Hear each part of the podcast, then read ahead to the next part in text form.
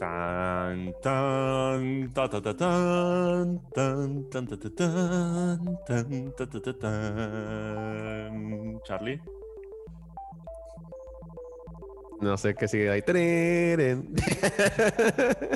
Eh, tienes que seguirle, Charles. Ya entra en el mood. Hoy vamos a hablar de las cosas que más te apasionan en la vida. ¿Qué te está pasando? Una de las tantas cosas que me apasionan en la vida, la verdad. Una de Una las de tantas. las- Pero si te quito Star Wars de tu vida, ¿cómo sería tu vida? Pues como un 50% tristeza, man. ¿Qué ha habido, recita? Sinapsólogo Podcast, un podcast, ya sabes, de psicología pensada. Para ti. Para ti. Gracias, Gracias, mi Charles. Cada vez me complementas mejor. El episodio de hoy está dedicado y está para cumplir las chiflazones de Charlie, porque vamos, vamos a hablar de Dragon Ball. Sorpresa, Charlie. Realmente Luigi es de los, de los que han hecho guiones de doblaje de Dragon Ball en México. Este, no, no es cierto. Vamos a hablar de Star Wars, pero pues lo vamos a llevar a un plano psicológico.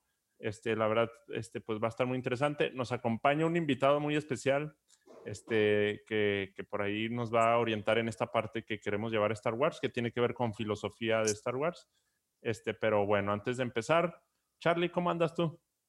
Ando súper bien, un poco, un poco atareado. Este. eh, sí, me tocó caminar mucho hoy, me tocó caminar bastante. ¿Por qué, güey?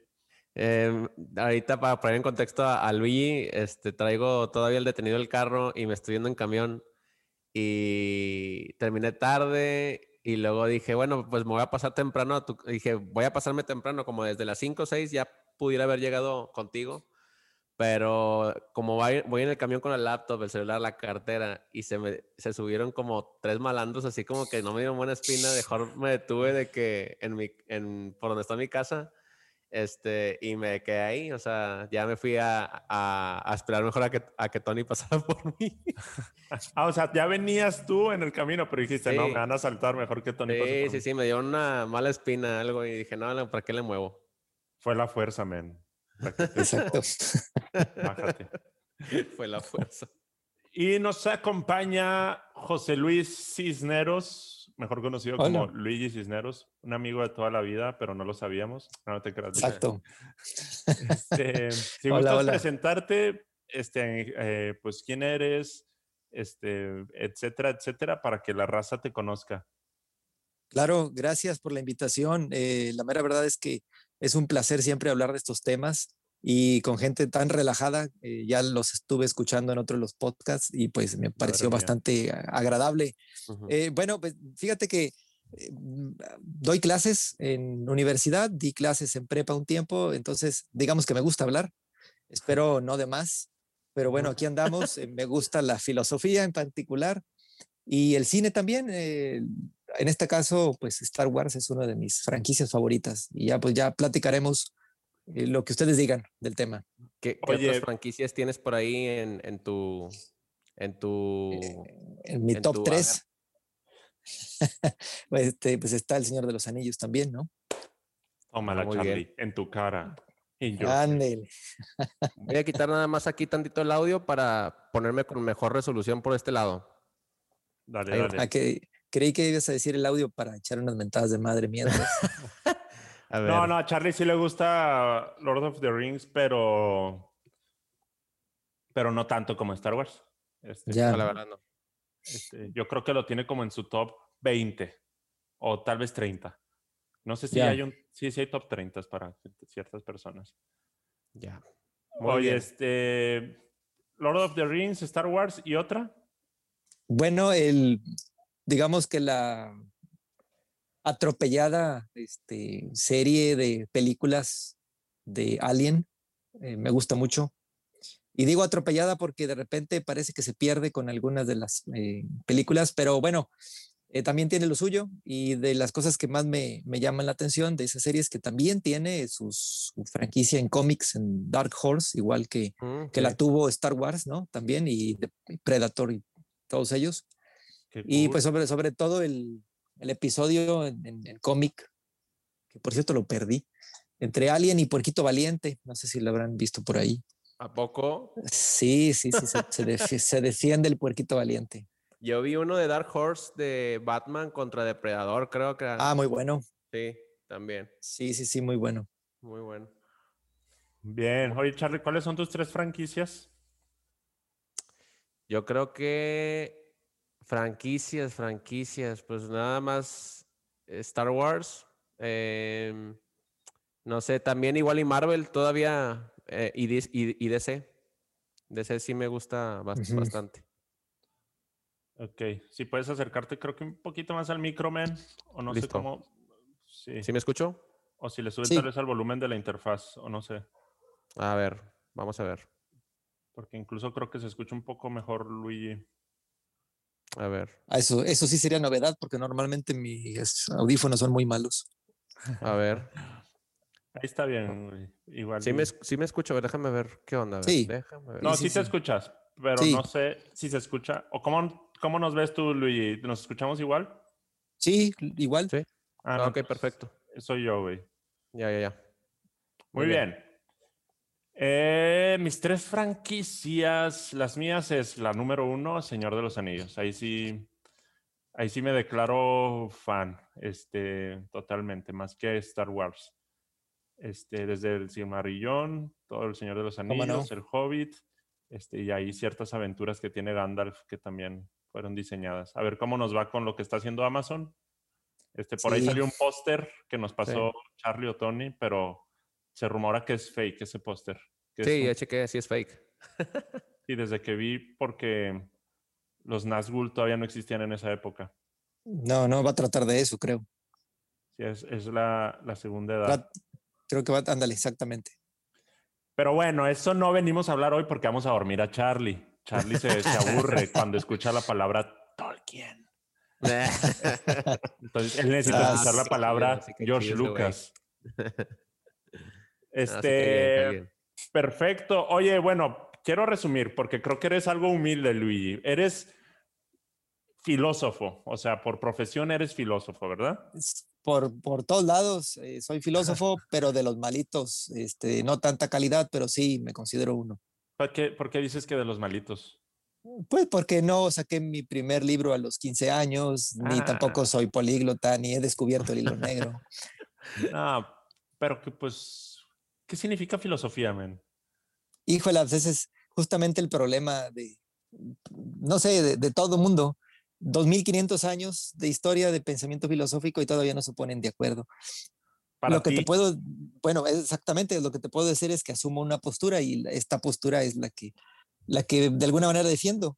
Y pues básicamente es preguntar, responder y vivir con radicalidad respecto a qué es cualquier cosa, ¿no? Y cuando digo radicalidad es irse completamente a la raíz, sin importar las, las respuestas o lo incómodo que éstas sean. Va, va, va, va. ¿Y tú preguntas? Generalmente, eh, o Charlie, no sé. Ah, no, no, no, no. sí, suena, sí suena bastante, bastante, ¿cómo se dice? Como choncho el, eh, la descripción de filósofo. Pero ¿Tiene alguna definición tal cual como oficial, tal cual? ¿Qué es filosofía? mira, básicamente hay dos. La, la, la ah. más tradicional es, la que es, una, es una ciencia, ¿no? Eso ya es problemático. Pero de que es una ciencia que estudia causas y principios primeros. Cada concepto que acabo de utilizar tiene una bronca para poder ser explicado. Y la otra es más contemporánea y tiene que ver con, eh, es que es un preguntar que en su respuesta crea conceptos. Entonces, pues, aquí, aquí la bronca es el, justamente el asunto de crear conceptos, ¿no? Entonces, eh, pues no se trata de inventarse cualquier tarugada, sino más bien de dar una respuesta con sentido. Y esa ha sido como que la tónica de los últimos 150 años, ¿no? El, buscar un sentido eh, como actitud o como premisa filosófica básica. Ya veo, ya. Oye, este, eso suena como mayéutica, ¿no? Lo que dices, preguntar y responder. ¿O Sí, me estoy eh, yendo por otro lado? No, no, sí, sí, justamente. Bueno, de hecho, para mí, lo que termina por complementar lo, lo que acabo de decirles es que todo eso se- eh, te- tendría, como dirían por ahí mis amigos los ingenieros, a quienes les mando un saludo, eh, que en teoría el puente, el puente no se cae, en teoría. Eh, acá en teoría, en filosofía, pues tendrías que aplicar un método y ese método por excelencia es el dialéctico, ¿no? Eh, la primera fase, filosóficamente hablando, de ese método, pues es el mayéutico que utilizó Sócrates. El buen Sócrates. Ese es, es muy buen tipo. Para mí que... ¿Cuáles son tus filósofos favoritos? Mira, de entrada, Sócrates. Desde Sócrates se dice Mm. que El ha sido el único, eh, casi casi, ¿no? Se, se dice que ha sido el único que ha entrado a una refriega con espadas para rescatar a Alcíbiades, su discípulo, eh, de las garras espartanas y se regresa caminando dándole la espalda y los espartanos lo respetan tanto por su habilidad en combate que no se atreven a atacarlo ni él dándole la espalda. O sea, era buenísimo el tipo, no nada más para dialogar y discutir, sino también con la chingazos espada. también. A Sí, repartir sí, sí, sí. madrazos. Sí, sí, sí. El segundo es Bruce Lee no me porque la tiene sabía. las mismas. Fíjate que yo me lo imaginaba Sócrates, pues, pues no, no bueno para los chingazos, digo, sino muy... No, eh, pues es que tenía una panza caguamera bien sabrosa y con eso tenía para pantallar a todo mundo, pero en realidad el tipo era muy bueno para, para todo lo que emprendía. Bien. Fíjate, yo conocí a Sócrates gracias a Assassin's Creed. Este es una, una saga de, de videojuegos. De ¿Qué te videojuegos. Charlie? Yo conocí en la y- escuela sí lo conocí. No, no, no, no. Yo lo cono- yo lo vi. Yo era Ah, y ah. agarré, agarré ahí el avatar de mujer que se llamaba Cassandra y, y mi avatar Cassandra platicó con Sócrates, güey. ¿Tú cuándo has platicado con Sócrates, Charlie? nunca, güey. No he tenido el privilegio. Yo sí. Pero el vato era bien vivillo. Oye, Sócrates, ¿quién más? Es buena pregunta la de Bruce- Charlie. Bruce Lee, Madres. Bruce Lee estudió filosofía en la Universidad de Berkeley, California. Su, su postura favorita era la de Heráclito y la de Hegel. Y al, igual que Sócrates, era buenísimo para los chingazos. Sí, No, claro. este güey sí me, la- sí me consta. Ahí le- Charlie se acaba de enamorar de ti. Sí, sí, yo también soy fan de Bruce Lee. Pero no Sí, sabías que era filósofo. ¿Mande? No sabías que era filósofo. No, sí sabía que daba entrevistas y decía cosas muy...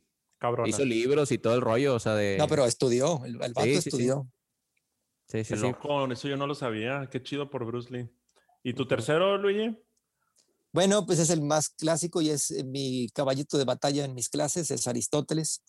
Em, también otro grande. Este no se distinguió por ser bueno para los trancazos, pero hasta el momento que yo sepa, no es difícil perder una discusión cuando adoptas la postura aristotélica.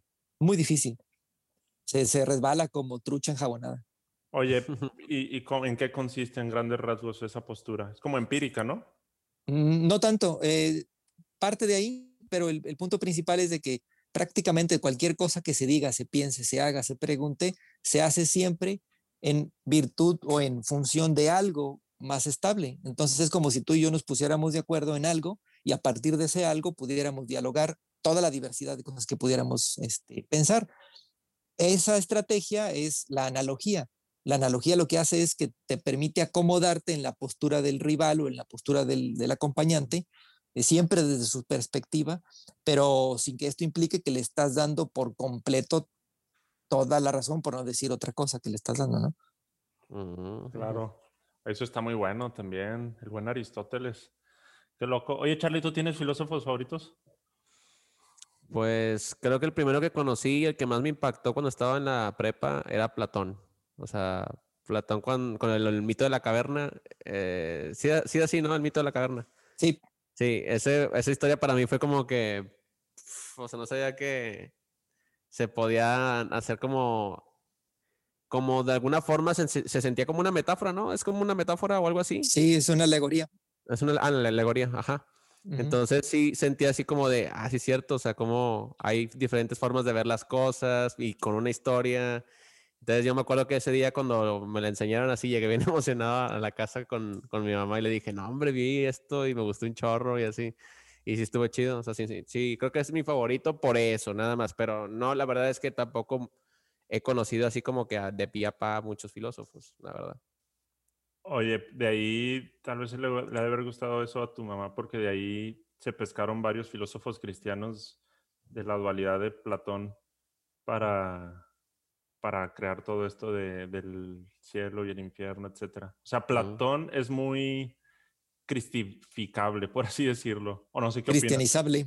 Cristianizable, sí. eso. Sí, sí, San Agustín decía que Platón eh, básicamente era un predecesor y algunos han considerado que San Agustín tenía las tremendas ganas de mostrarle a todo el mundo de que Platón era un precristiano sin haber recibido la, la, el Evangelio. Mm, sí, a partir eso. de él, a partir de él prácticamente se, se vinculó la, la, filosofía platónico y también aristotélica con, lo, con la revelación cristiana.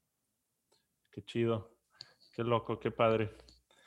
Pues yo, la verdad, digo, ya lo dijiste, pero yo creo que mi filósofo favorito, pues, es Sócrates, este, por toda esta onda de la mayéutica. Uh -huh. este, no, lo, no lo conozco a fondo ni, ni muy a profundo, pero pues toda esta onda dialéctica de preguntar, conocer, atreverte a, en el diálogo, encontrar la verdad, este, me late un chorro.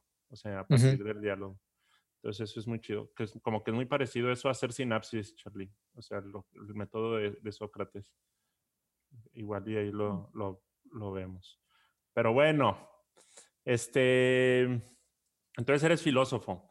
¿Y das clases de algo en particular ahí en la Facultad de Filosofía y Letras o tienes algún cargo en particular ahí? Soy, soy coordinador del, del colegio, de la carrera, de la carrera de filosofía. Okay. ¿De qué colegio? De ah, colegio de, filosofía. Uh -huh. Tiene varios colegios la facultad. Sí, historia, letras, educación. Eh, y pues yo coordino el de filosofía. Y doy pues las clases de lógica, de metafísica, de filosofía de la ciencia. Madre mía, lógica, eso está bien cabrona. No, no, no, para nada, es todo lo contrario. Eh, pero bueno, este, es que, es, ¿qué, ¿qué es la lógica o cómo la definirías? es lo más obvio. Pues así, pues sí. literal. sí, cuando tú dices, pues es que es lógico, es obvio. ¿Sabes cuál es el problema? Que eh, mucha gente que da clases de lógica no te prepara bien en el lenguaje o en, la, en los conceptos de la lógica y emplean malas estrategias. Entonces, no lo hacen ¿quién? lógico, enseñan exactamente, lógica. Lo, lo hacen pasó complicado. Conmigo. Sí, sí, es eso, es eso, básicamente. Ok, porque sí, cuando yo alguna vez toqué algún tema de lógica, me revolvió un chingo, eran de, de demasiados conceptos este, dentro de una materia que se llama lógica. Este, de que, bueno, ya ni me acuerdo la verdad, pero sí me acuerdo que era una materia muy complicada. Pero bueno, entonces eres coordinador del Colegio de Filosofía en la Facultad de Filosofía y Letras de la Universidad Autónoma de Nuevo León. Sí, mero. ¿Cómo la ves, Charlie? ¿Estás satisfecho ah, o todavía? Pero eh, muy bien, y lo que queremos hacer hoy pues es relacionar un poco, aprender algo de filosofía relacionado con Star Wars. Este, y pues primerita pregunta, para ti, ¿qué es Star Wars? Híjole, eh, además de que es una, eh, una propuesta cinematográfica que te permite desprenderte un poco de, de las dificultades de la vida cotidiana uh -huh. y te, te, permite soñar y ver otras, otras, otros mundos posibles que, que, realmente agradan. Además de eso, me parece que es una muy buena invitación a considerar dos posturas. Normalmente se le considera en eso en filosofía maniqueísmo, dos posturas que eh, terminan por definir muchísimas cosas dentro de la historia, ¿no? Una tiene que ver con el, así lo plantean ahí, ¿no? Como el, el, lado de la luz y el otro el lado oscuro, lo bueno y lo malo. Pero pues es más complejo el asunto de Star Wars ahí, ¿no? Es mucho más complejo que esta visión blanco y negro que de repente podría decirse, pero mínimo nos invita a pensar eso. Uh -huh. ¿Para ti qué es Star Wars, Charlie? Para mí Star Wars, pues, ay Dios, pues sí, o sea, creo que es, es como creo que me quedo con lo que dijo Luigi de te permite como soñar, ¿no? O sea, y cuando estabas morrillo, yo estaba cuando estaba muy chiquito, de verdad creía que existía la fuerza. O sea, de verdad creía, de repente veía las películas y trataba así como de mover la mano, así de, este, y mover cosas, ¿no? O sea, de verdad me quería concentrar.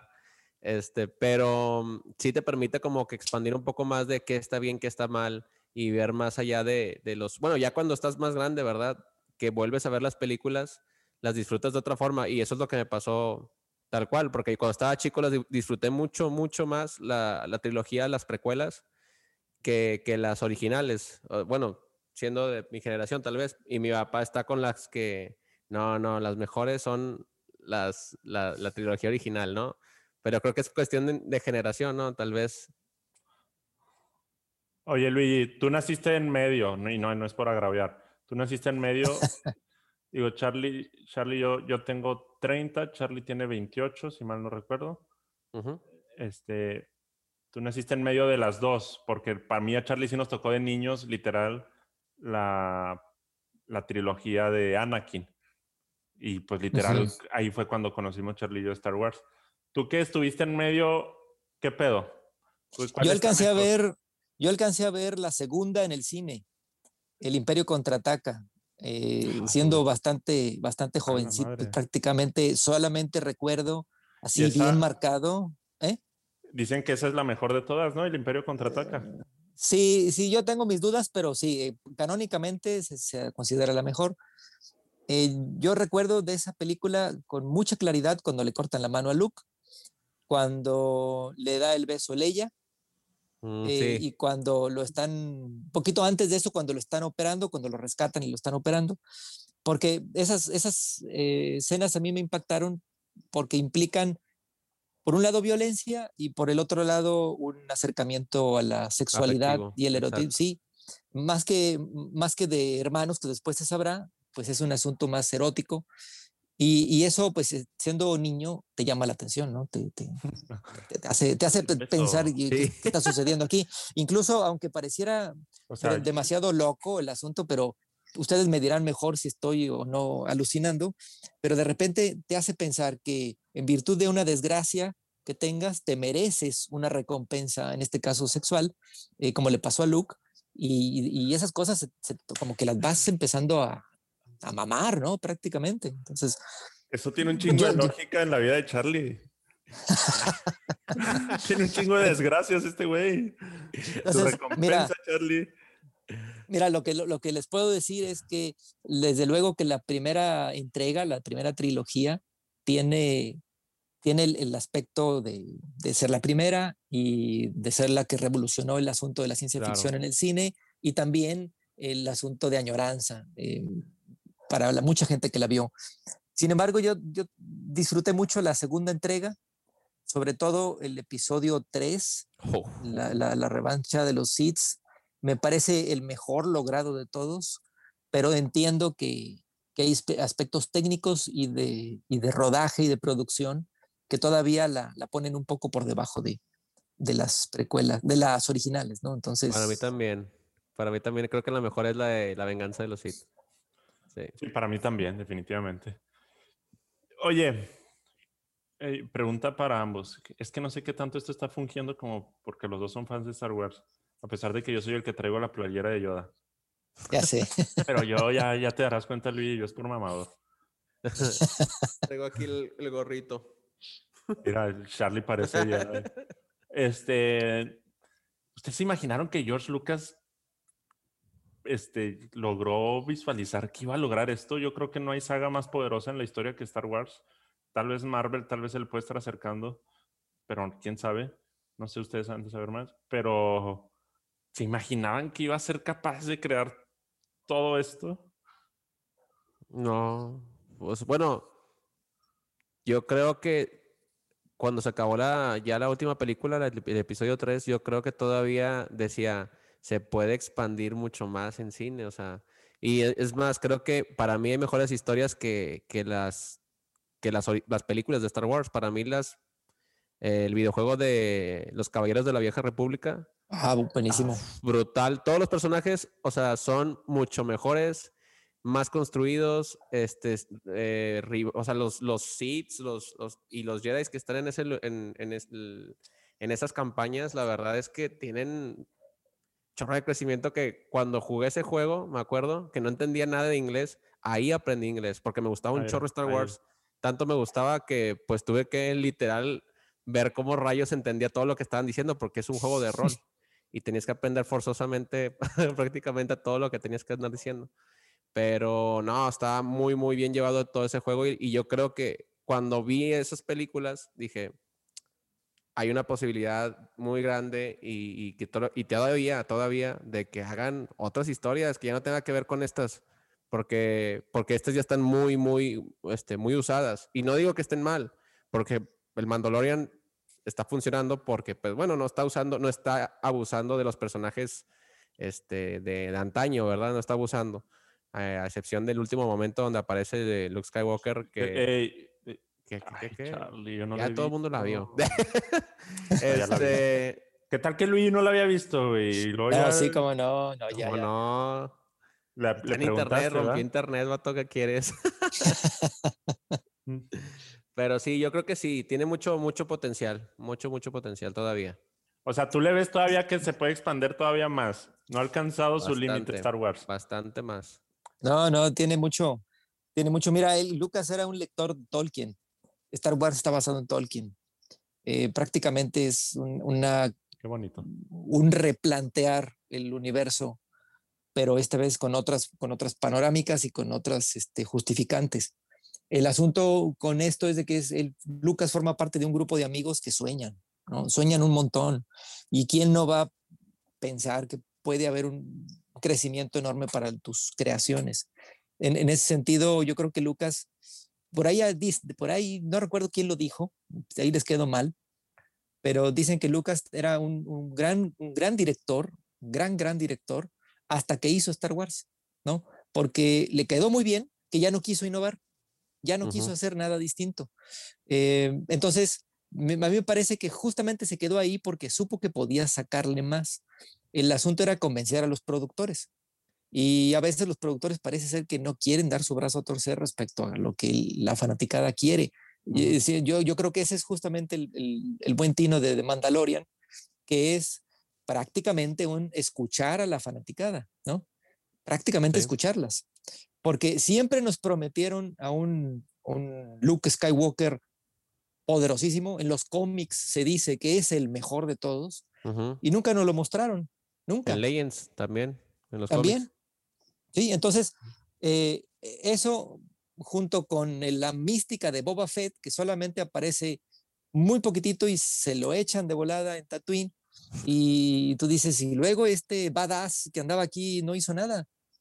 Pues bueno, en Mandalorian no lo muestran, ¿no? Entonces yo creo que es escuchar a los fans y, por eso ha tenido tanto éxito, además de que, bueno, la tecnología, los efectos especiales, los guionistas, eh, ya han aprendido mucho de cómo se tienen que hacer las cosas, ¿no?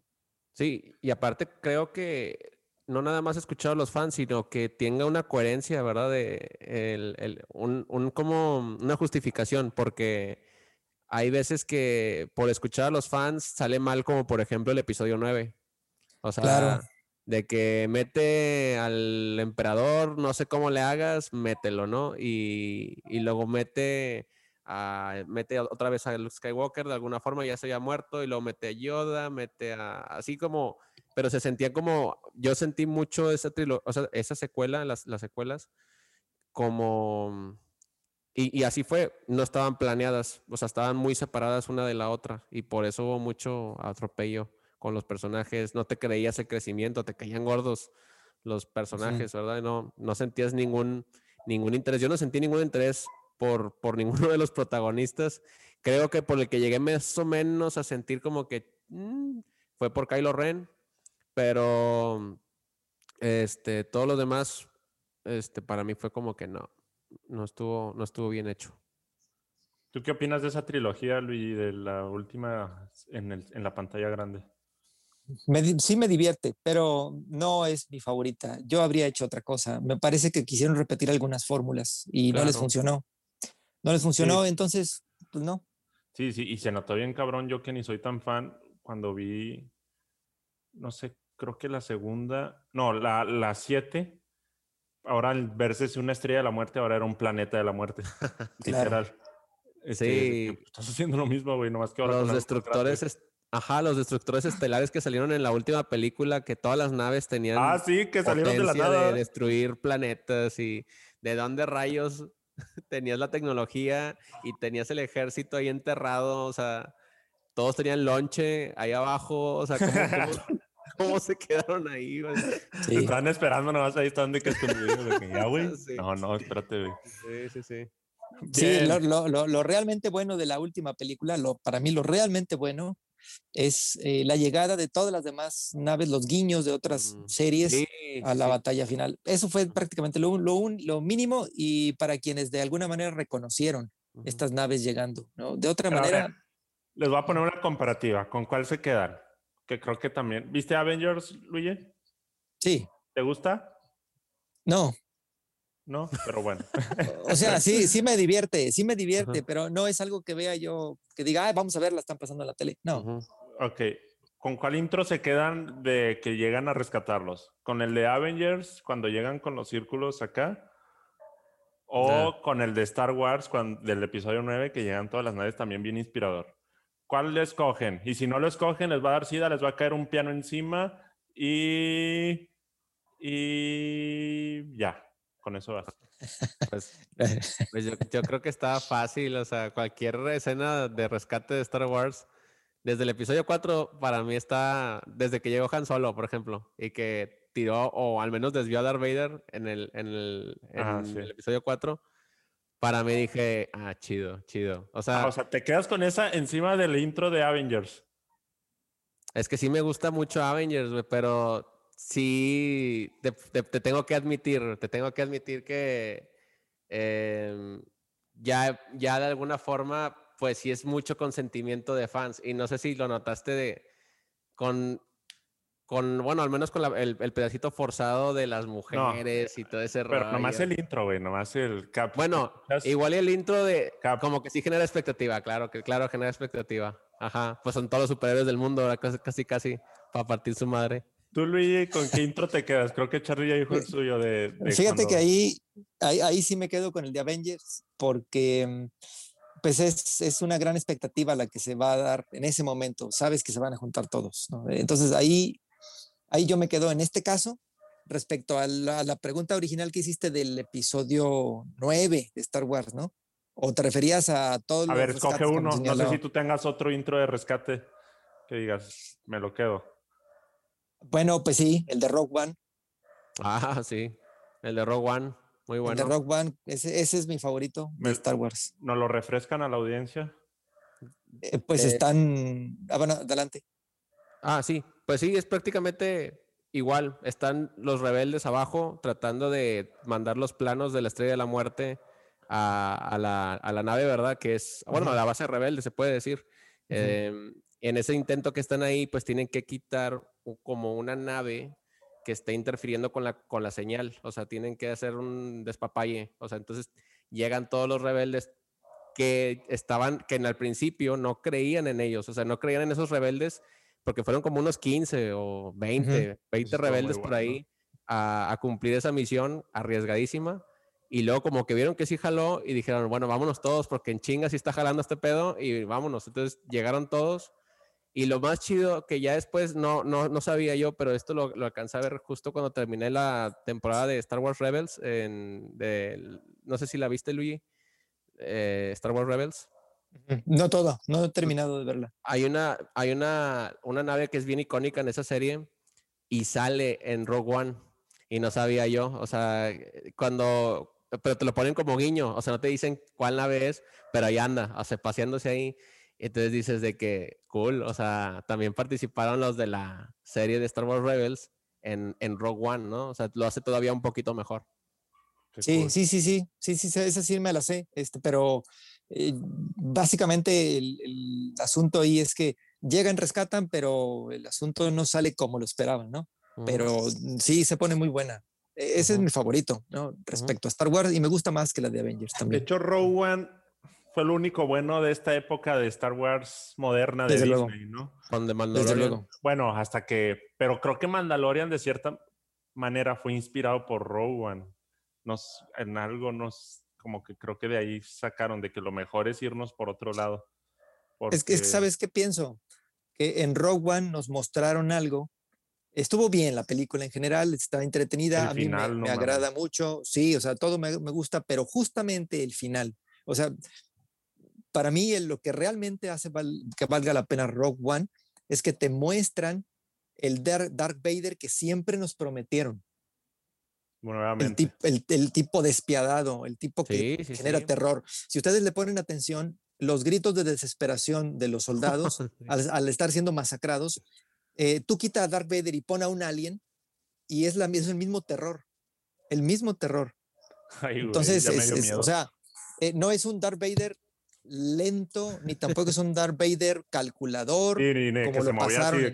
Sí, no, o sea, es un tipo que aparece en un callejón, un maldito callejón sin salida, ¿sí?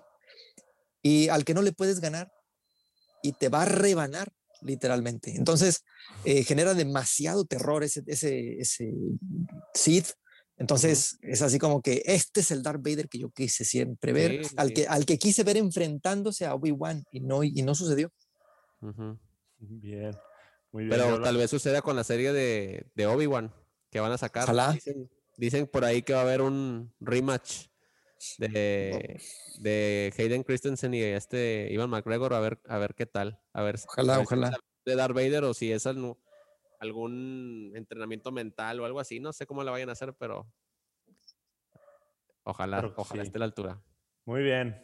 Bueno, pues vamos a entrar más a profundidad este, pues entre esto el mundo Jedi y Sith. ¿Para ti qué es un Jedi, Luigi? Híjole, bueno, este, fíjate que si nos vamos por lo de las películas, es gente, te lo voy a decir en términos filosóficos, eh, pero también con un poco de, anglicismos. Eh, un Jedi es un estoico wannabe, es decir, un, un, tipo que intenta tener o hacer para sí la filosofía estoica de, resistir, de tener control de sus pasiones, de no dejarse llevar, pero que quiere serlo, sin prácticamente serlo por completo. Eh, entonces, eso para, mí es un Jedi, una especie de control de pasiones, eh, sin, sin afán de protagonismo, pero que justamente en eso se le va la vida, no, no, no, no, no lo logran del todo. O sea, se le va la vida en intentar hacer a un lado el ego para entregarse a un orden cósmico este, supuesto, eh, tratando de no, no modificarlo. Para mí eso sería un Jedi. Va. ¿Y a qué se parecería en, esta, en nuestra presente? ¿A qué figura, rol, persona que tú digas, esto es lo más parecido a un Jedi hoy en día? Pues mira, em, no estoy seguro hoy en día, como si hubiera vivido en el pasado, ¿verdad? Fíjate que, no, bueno, eh, si te refieres a algún filósofo en concreto, en particular, eh, híjola, mm, se me hace que no hay nadie. Eh, no, no es, no hay gente reconocida hacia a, grado amplio dentro del estoicismo como para que yo diga, bueno, aquí hay una similitud muy marcada. Pero estoy pensando en Spinoza, un filósofo de antes. Spinoza pues era un tipo que intentó ser estoico y lamentablemente murió muy joven. Pero, pues, estoico era... significa dejar a un lado como mi vida pasional y terrenal este, ¿O qué significa? No, el, el, estoico tiene básicamente la claridad mental para pensar que de lo único de lo que es responsable es de sus propios pensamientos. Entonces, no tiene por qué dejarse llevar por aquello que no domina ni no controla y no depende de él, como por ejemplo las circunstancias exteriores, como por ejemplo el que hayas nacido, este, no sé, eh, en, un país o en otro, sí, o, el que a final de, cuentas, sí, claro, o lo que piense alguien más de mí, pues eso depende de esa persona, no, no de mí. O sea, un estoico extremo sería alguien así como que se conforma o acepta así su realidad tal cual y no se queja absolutamente de nada, sino pues casi nada depende de mí más que los no, no, no es que no se no es que no se queje, es que no se deja de no se deja llevar por ello. Ah, eh, o sea, sí puede actuar, puede decir, bueno, allá yo veo un problema, allá yo veo una injusticia e intercedo, pero no me dejo llevar al grado de que la vida se me vaya en un Eso. sentimiento o en un arrebato, que al final de Ah. cuentas no podré yo este, solucionar a la mera hora, ¿no? Ya, ya entendí la incongruencia. Y la incongruencia de los Jedi que logras encontrar es que pues la vida se les va precisamente en la entrega de esa orden. O sea, sí, al final sí dedicaron toda su vida a algo. Ya, muy bien. Muy Los- bien. Por ejemplo, los sacerdotes no entran ahí o monjes. Pues, pues mira, pudiera ser un monje, un monje budista, eh, pudiera ser que, que entrara ahí. Yo me, bueno, cuando hicieron la pregunta, yo me quedé pensando en nombres. Ok. Ya, ya. eh, Ya, por eso no, no hallaba ni uno, pero bueno, pues sí, una orden de monjes budistas, por ejemplo, o tibetanos, este, quizá pudieran acercársele un poco a todo esto, sí. Ya. Va. Oye, y, y un Sith, Un Sith, híjola, ahí está más fácil, mucha gente que entra ahí. Sí, porque se supone que es un arrebato de pasiones y también una, una manera de controlar la vida de otros. Y ahí puedes meter a un montón de políticos, ¿no? Jo, eso sí es cierto. o sea, un- un- la filosofía Sith, en este caso, es como aquello que quiere El poder. su- sobrecontrolar, tener un Sí. control para generarle cierta seguridad o algo así. Sí, Ok. ¿Y se Sí, parece por- alguna filosofía que tú hayas estudiado? la de los Siths. Mira, mm, es Platón, de alguna manera pudiera decirse que se asemeja un poco a ellos.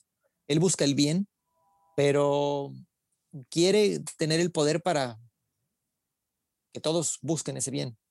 No, no es como Sócrates, que en todo caso te pondría preguntas para que, para que tú le sigas. Platón en todo caso diría, síguele por aquí y si es posible me vuelvo político y rey para obligarte a que le des por ahí. Entonces, este, Platón tiene esta, esta idea de, querer controlar un poco el asunto. No le funciona el experimento cuando es consejero de un rey en Siracusa, pero pues, tiene esta, esta pretensión.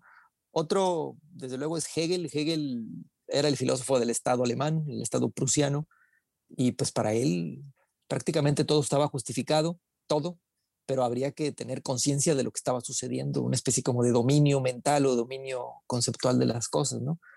O Schopenhauer, Schopenhauer era un filósofo de la voluntad, de la voluntad pura, odiaba a todo el mundo menos a su perro, y bueno, era...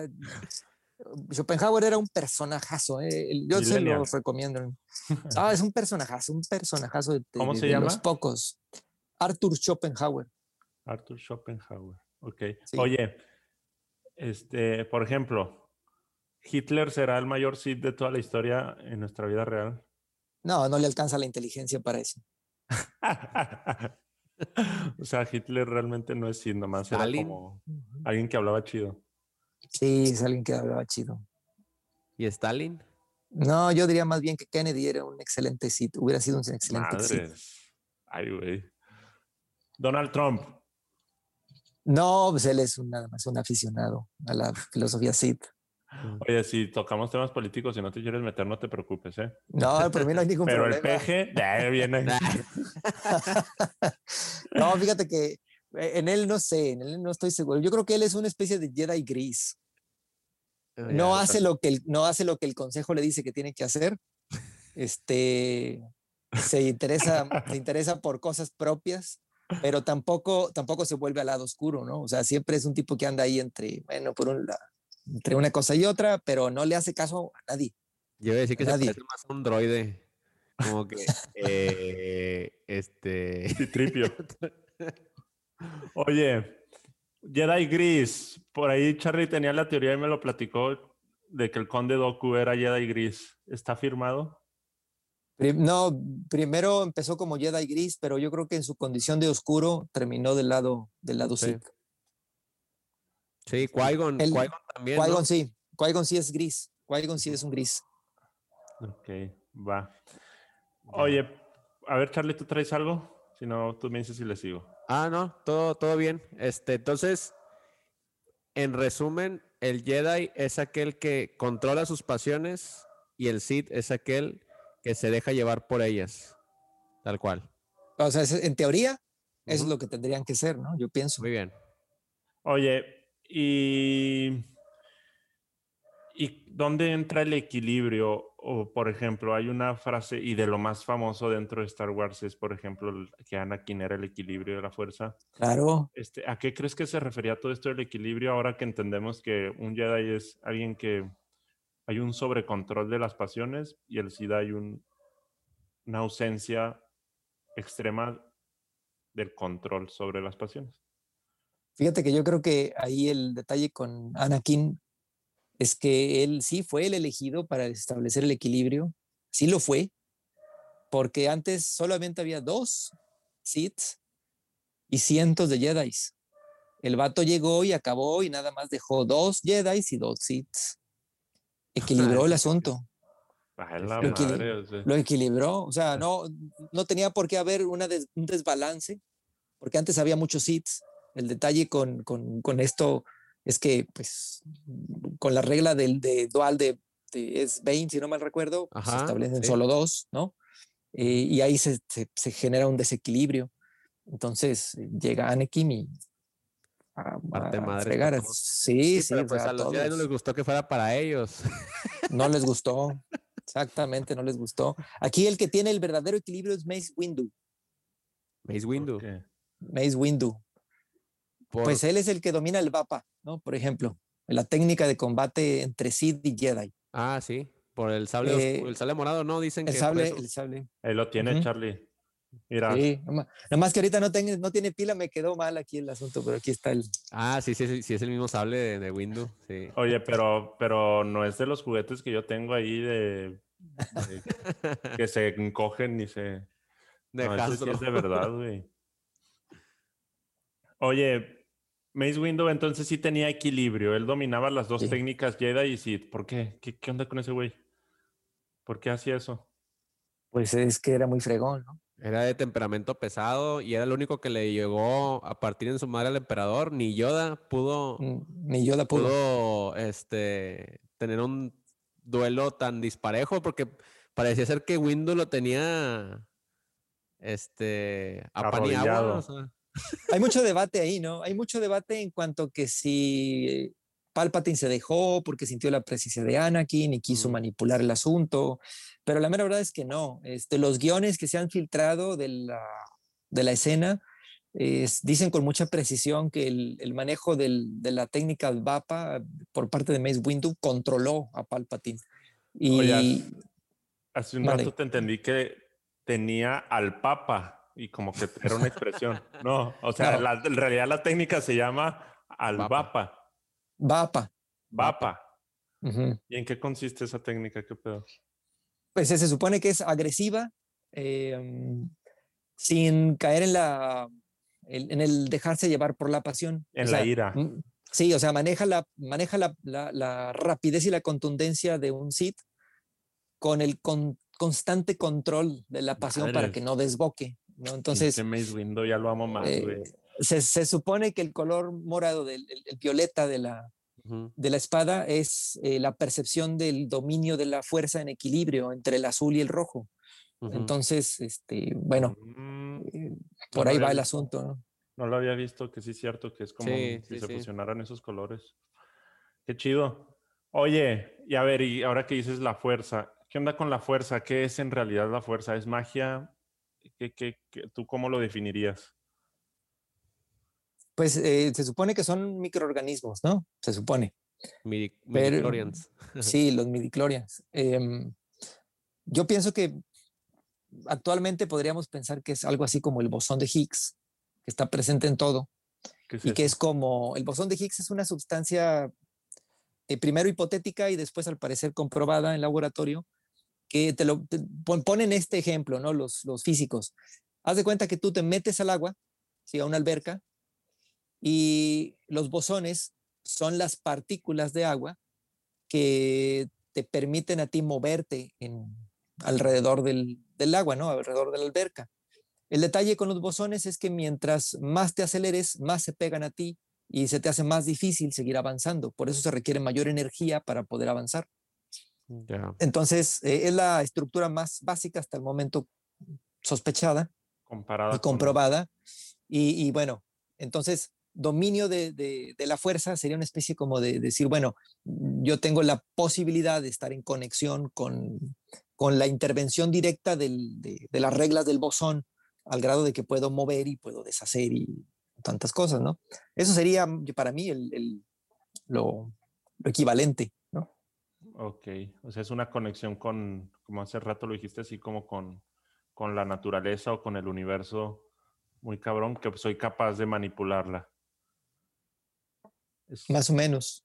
algo, algo, algo parecido, algo parecido a lo que hace Regulus de Leo en Lost Canvas de Caballeros del Zodíaco, ¿no? Mm. Ahí sí no le sé mucho, la verdad. No sé si tú, Charles. Yo, tampoco he visto Caballeros del Zodíaco.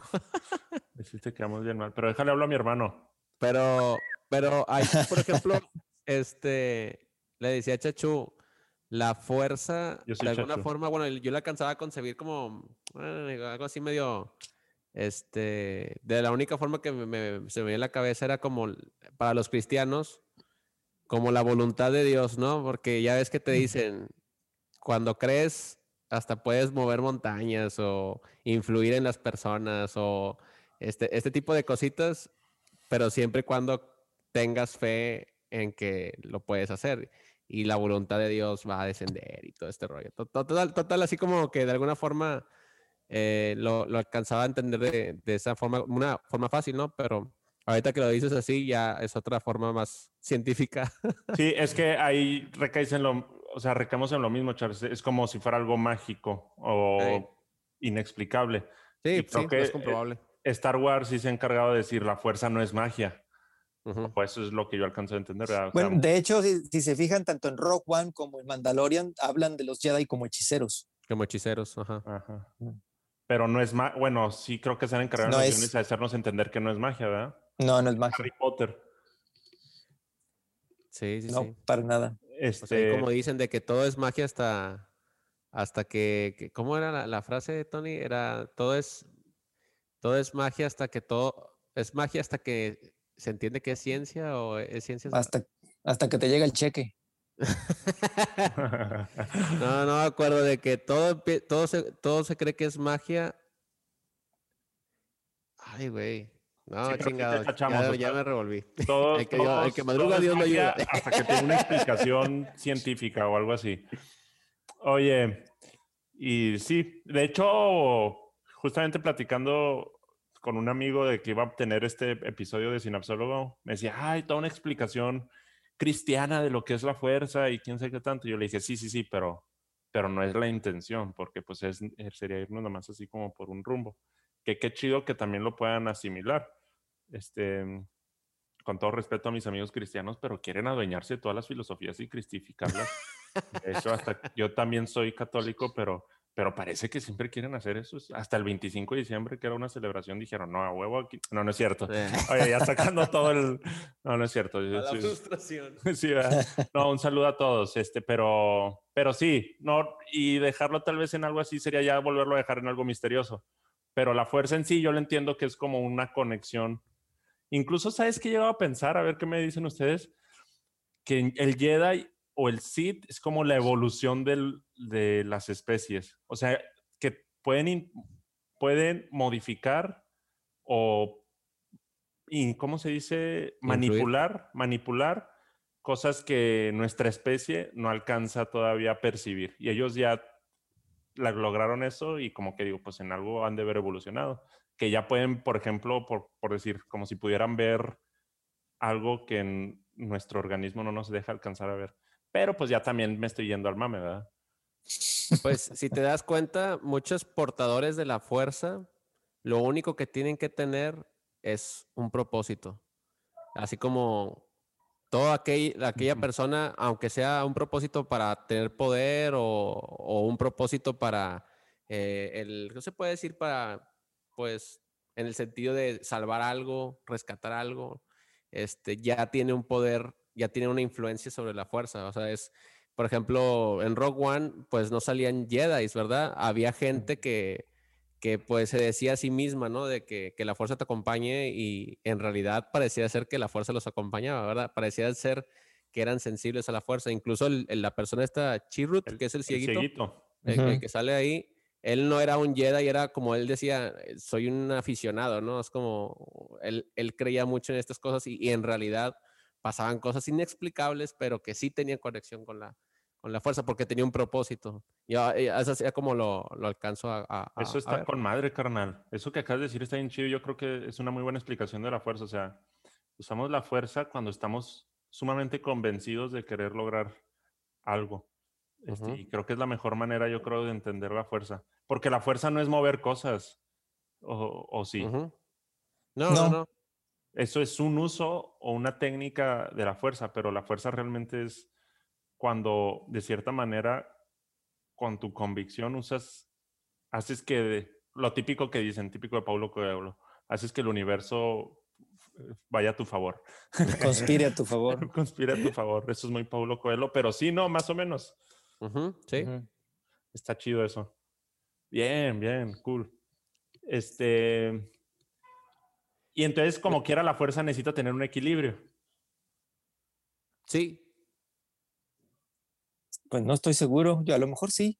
Sí, sí, sí. Es que de repente pensé que a la fuerza le importa un reverendo cacahuates y bueno, sí, es cierto, sí, sí, cierto. La fuerza no necesariamente tiene que tener un, un equilibrio, pues hay gente que desborda, ¿verdad? De, de, y, y, y, bueno, y que en realidad sirve, tiene un propósito. Ya ves, Anakin, no sé, Anakin tenía bastante más que el maestro Yoda de, de midi y, y, aún así pudo tener, traer un balance a la, a la, a la fuerza, ¿verdad? Este, yo creo que eh, estaba viendo, ah, bueno, estaba viendo, de hecho, no sé si, si quieran así como, así como complemento. Aquí encontré como el código, el código Jedi y el código de los Sith, ¿verdad? Este, no sé si, si, lo, si tú lo hayas leído, Luigi. Sí, sí, sí, sí, cómo este, no. Así nada más así por encimita para ver cómo, o sea, las diferencias, ¿verdad? De que en qué se está basando prácticamente eh, el Jedi y el Sith, ¿verdad? El, en cuanto al código Jedi dice no hay emoción, hay paz. No hay ignorancia, hay conocimiento. No hay pasión, hay serenidad. No hay caos, hay armonía. No hay muerte, existe la fuerza. Em, aquí creo que lo último me, saca mucho de onda, no, no me saca de onda, sino como que me gusta mucho y que, que es lo que más representa de que la resignación, pero de una forma positiva de que una vez muriendo, eh, vamos a otro plano, ¿no? Vamos a, a otro, o sea, trascendemos de alguna forma, somos inmortales en otro sentido. Sin embargo, el Cid busca el, la inmortalidad, pero aquí, física, ¿no? O sea, como tener todo aquí terrenal, o sea, el poder, las riquezas, este, em, no sé, o sea, los dos, los dos buscan la vida. Los dos buscan, exacto. Nomás que uno la busca en esta y el otro la busca en donde caiga. Son maneras diferentes de manejar la fuerza. Vaya, este, son dos aproximaciones, ¿verdad? Y había leído en un libro, este, de, hecho, de filosofía de Star Wars y me gustó bastante esta, esta parte donde dice, un Jedi pues se puede decir que los Jedi son mejores vistos que los Sith, obviamente, ¿verdad? De que, ah, pues tiene una mejor filosofía porque no te estás apegando a, una, mm, a una vida de, lujos o de necesidades, ¿verdad? Pero también el Sith que, que persigue naturalmente para lo que fuimos creados. Nosotros somos humanos, ¿verdad? ¿Y qué naturalmente buscamos? Buscamos vivir más. O sea, vivir por siempre, se puede decir. O sea, no nos queremos morir de alguna forma, porque para eso, para eso nacimos, ¿no? O sea, para... Entonces, si te puedes preguntar de que qué es más natural que eso, que querer vivir, pues entonces también los Sith tienen una forma de ver, de entender la fuerza, eh, pues bastante, que para mí, para mi gusto, este, respetable, ¿no? Pues ya ves, bastantes inventos científicos y todo tratan de alguna forma este, alargar la vida del ser humano, ¿verdad? Si no, pues sería totalmente diferente la, cosa, ¿verdad? Grandes, grandes mentes han hecho experimentos que quién sabe cómo rayos han llegado a, las medicinas, ¿verdad? Porque pues desde la Segunda Guerra Mundial o lo que tú quieras. Ya se andaba rumoreando por ahí de que había experimentos medios maquiavélicos este, que se hacían con gente, pero a costa de, a costa de pues mejorar la, mejorar la vitalidad del ser humano, ¿no? Entonces, ¿Qué opinas, Luigi? Fíjate que mm, hay, un filósofo francés todavía vive, está cerca de cumplir 100 años el tipo, bastante lúcido todavía. Él escribió un libro que se llama El hombre y la muerte. Y en ese libro él llegaba a una conclusión. Eh, el flujo de energía sigue a tal grado de que lo que tú eras como organismo se transforma en gusanos o en cualquier otro organismo. O sea, el, ciclo de la vida continúa. Y él llegó a la conclusión de que no había muerte. En realidad solamente pasábamos de un estado a otro. Pero después de un tiempo reescribe el asunto y dice, no saben qué, sí, sí hay, sí hay muerte, me equivoqué. Hay muerte de la individualidad. No hay muerte propiamente dicha para la vida porque continúa, pero para el individuo, para su conciencia, se va. Entonces yo pienso que aquí es, es justamente la clave para entender, si, no sé si Lucas pensó en todo esto, pero yo creo que es la clave. En el caso del Jedi es, no le tengo miedo a eso. ¿va? Y el Sith es, le tengo miedo a eso justamente al perder mi individualidad y el otro no. Entonces el Sith lo que hace es, ¿qué es lo que me da mi individualidad o lo que me refleja la individualidad? Pues las pasiones, el amar intensamente, el odiar intensamente. Entonces tengo miedo a perderlo y entonces debo controlar, ¿qué cosa? Las circunstancias exteriores para que no me arrebaten lo que tengo. Y el, y el, y, el, Jedi es, pues si me voy a morir de todos modos, ¿no? O sea, entonces me dejo ir, no quiero controlar lo que está fuera de mí, sino solo lo que me corresponde a mí. Y entonces me, conduzco. Y, ahí, es donde unos agarran la idea de tener toda una manera de, conducirse, que son los Jedi, y los otros tienen toda una manera de romper con eso, con esas reglas conducientes, que son los Sith. Y por eso en medio están los grises, porque los grises dicen, pues a mí no me convencen ni tus reglas morales de comportamiento, pero tampoco voy a echarle la vida a perder a otros como tú. Entonces, pues me sigo por en medio, ¿no? Y, precisamente por esto, estos temas morales de los Jedi, ¿tú crees que haya sido por eso la caída de la Orden Jedi en las precuelas? Bueno, aquí desde luego que el, elemento mm, literario y cinematográfico está presente. Había que partirle su madre y para que se, emocionara la raza, ¿no?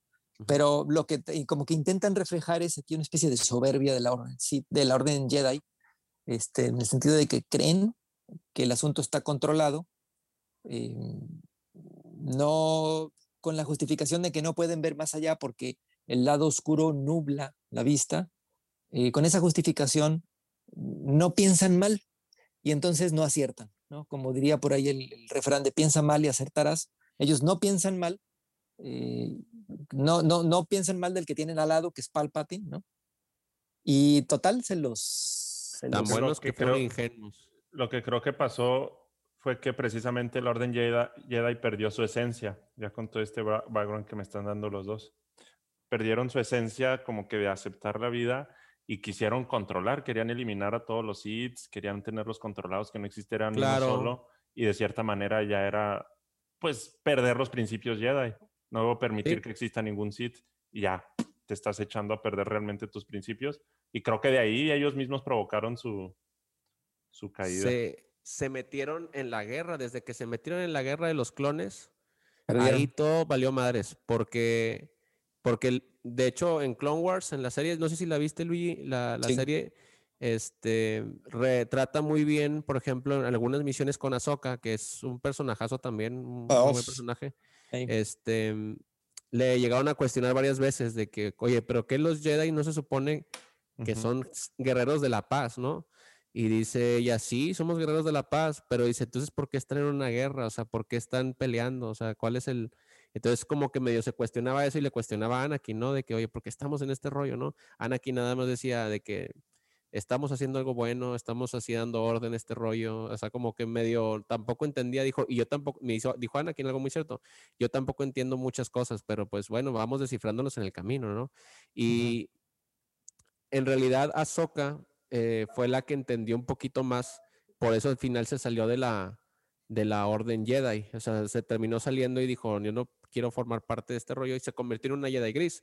Em, al, final, yo creo, y, y, en una parte, hay una parte en Rebels donde sale Yoda y le dice a, al Jedi eh, principal que se llama este, Ezra, le dice, tiene un encuentro ahí en, un, en uno de los templos Jedi y le dice, yo tuve miedo, dijo Yoda, empecé a tener miedo, este, entonces por eso dejamos que el ejército clon este, entrara, ¿verdad? Y nosotros entramos y corrompimos nuestros valores. Bien por Yoda. Ajá. Ajá, y, y, de verdad, o sea, hay un escrito en una de las tantas novelas de Star Wars y, y me gustó, hay un, hay un párrafo donde el conde Dooku le dice, dice que Yoda es el principal, eh, el principal culpable de toda la caída de la, de la Orden Jedi. Y él ya sabía Mal por Yoda, pinche Yoda. O sea, bueno, él era el responsable, claro, ¿verdad? Y pero, pero no, no, pues no era el total, bueno, se puede decir que no el total responsable, pero sí tenía gran parte de, él lideraba toda la. Bien por Yoda. Toda la orden, sí, pues. Es que, sí, es que sabes qué pasa. Yoda ahí tiene, tiene inquietud, tiene, ahora sí que como dirían ahora los, los, las nuevas generaciones, tiene ansiedad y, y, decide abusar de una de las, de las este, características principales que es el tener paciencia. Eh, tiene tanta paciencia que cuando quiere reaccionar ya es demasiado tarde. Y el otro, el otro líder, que es Mace Windu, tiene tanta soberbia que cree que va a poder ganarle a cualquiera. Efectivamente le podía ganar a cualquiera, pero no, no contaba con la traición, ¿no? Entonces, eh, uno por temeroso este, y exceso de paciencia y el otro por exceso de soberbia, eh, terminan por, por no conducir, no liderar a la, a la orden Jedi como se debía eh, se deshacen de una excelente Jedi que es este, de Ahsoka, que pudo haberlos advertido muy bien desde un principio. Y, y pues... Y, no, fíjate, o sea, y fíjate, o sea, también al final Windu faltó a uno de los principios, este, porque al principio, o sea, Anakin como que no quería machetearlo, así de que dijo, este, tiene, tiene que tener un juicio, ¿no? O sea, juicio.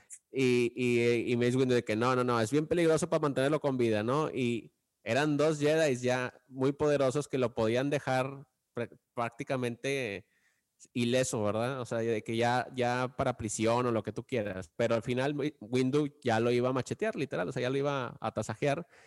Y por eso Anakin toma la decisión de, pues ya la Orden Jedi ya no es lo mismo, ¿no? Aparte que ya tenía un rencor de que, pues como que me están mandando espiar al, al, al emperador, bueno, a este el canciller, que es mi mejor amigo, ¿no? Uno de mis mejores amigos.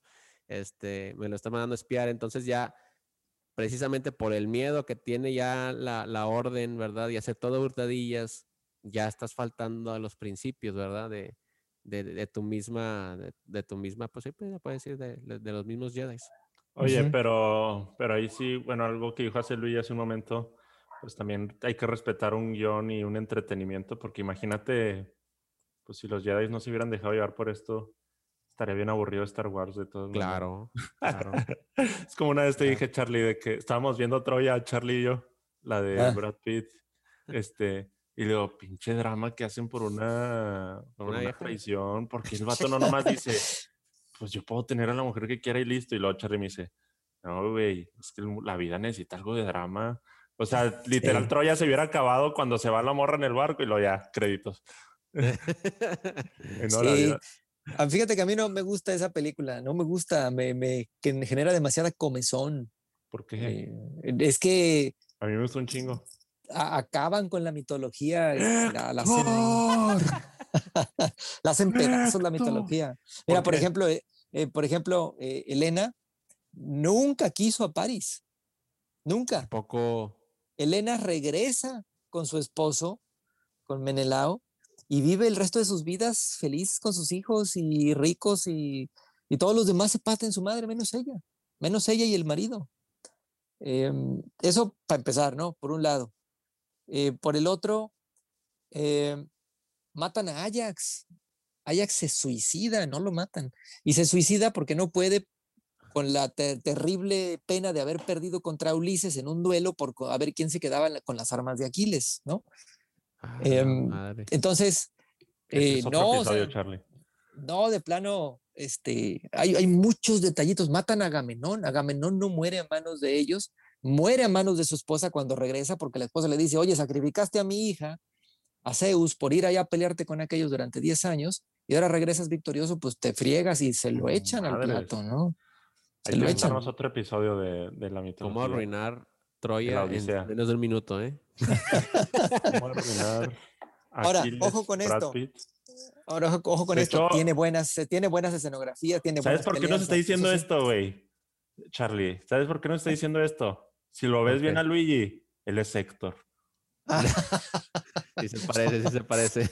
Es Héctor, güey, él estuvo ahí. Dicen, dicen por ahí, este, ah, esto es una cosa que a mí siempre me gustó, em, de, del personaje de Héctor, Héctor Domador de Caballos, porque dicen que tenía tanta fuerza que con las bridas dominaba cualquier caballo, ¿no? Entonces yo tenía una maestra que daba clases, este, ya falleció la maestra, eh, una maestra tradicional eh, en la universidad, y ella se refería a estos pasajes de Héctor en particular con mucha pasión. Decían, ¿se imaginan el hombre que jalaba el caballo y lo controlaba? Y dije, ¿qué onda con eso? Jalaba la correa. y empezaba a sudar acá. Sí, sí, sí. No, gran, gran maestra, pero sí tenía esos episodios muy curiosos de repente. pues se dejaba llevar por sus pasiones. Válido. Bueno, regresemos. Después platicamos igual de, te hacemos preguntas de la mitología griega. Oye, este, pues muy interesante todo esto de la fuerza, con toda la perspectiva pues de ambos. Creo que los dos tienen muy buena experiencia con esto que tiene que ver de la fuerza. Por el momento con lo que yo me voy quedando es con que la fuerza o, o la más mejor manera de usar la fuerza es cuando lo que dijo Charlie tienes una convicción muy, muy forjada. Y tanto Sith como Jedi creo que logran eso y empiezan a usar de cierta manera la energía del universo, la vida del universo a, su favor. Eso está súper cool. Oye, Charlie, por ahí tú habías leído algo de Nietzsche. Este, no sé ah. si quieras platicar. Sí, de hecho, pues está, estaba viendo esta, esta parte de, que te decía Luigi de el Cid lo que busca es vivir, no como tú dices, no perder su individualidad, que es algo que me va a llevar muy bien marcado de aquí. Este, no perder aquí su existencia física, pues ya ves desde el episodio 3, ¿no? Como, como este mm, Palpatine convenció a, a este Anakin de que salva a tu mujer, ¿verdad? Y, puedes manipular la fuerza, pero a través del lado oscuro, ¿verdad? Para, para eh, que tu gente no muera, ¿no? O sea, salvar a las personas que... Y es eh, prácticamente Nietzsche en muchos de... Bueno, en el, libro del superhombre, ¿verdad? este habla mucho de, que no dependemos o, no dependamos de, ciertos factores, ¿verdad? Que todo lo hagamos como de cierta forma como en control, ¿no? O sea, como muy de que tomes, tomes las riendas de las cosas y, que no esperes a que una fuerza divina venga a rescatarte, ¿no? O sea, entonces va muy, va mucho, de hecho, mucho de lo que dice Nietzsche de la inmortalidad y, los Sith y todo lo demás, sí, sí va mucho en la obra del, superhombre. O sea, sí, lo, sí, le noté varios similitudes. No sé si, si tú lo veas de la misma forma. Mira, el, este filósofo es, bastante interesante. Generalmente su, estilo de prosa eh, llena de metáforas nos permiten encontrar lo que queremos Em, porque justamente el lenguaje se presta para ello. Sin embargo, hay una especie como de, mensaje eh, muy básico en, él y tiene que ver con que él es un enamorado de la vida, es un enamorado de la, de la pasionalidad de la vida. Él entra e intenta ser soldado, no puede, es demasiado enfermizo, intenta conquistar muchachas, no puede, no tiene tacto, intenta ser artista, no tiene, no, tiene talento a pesar de que compuso varias obras, muchísimo más que a lo mejor que el talento que pudiéramos tener nosotros, pero aún así no como para destacar como su amigo Wagner. Y, se frustra demasiado al grado de que lo único para lo cual está siendo bueno es para justamente lo que él no quiere de la vida, que es la ciencia.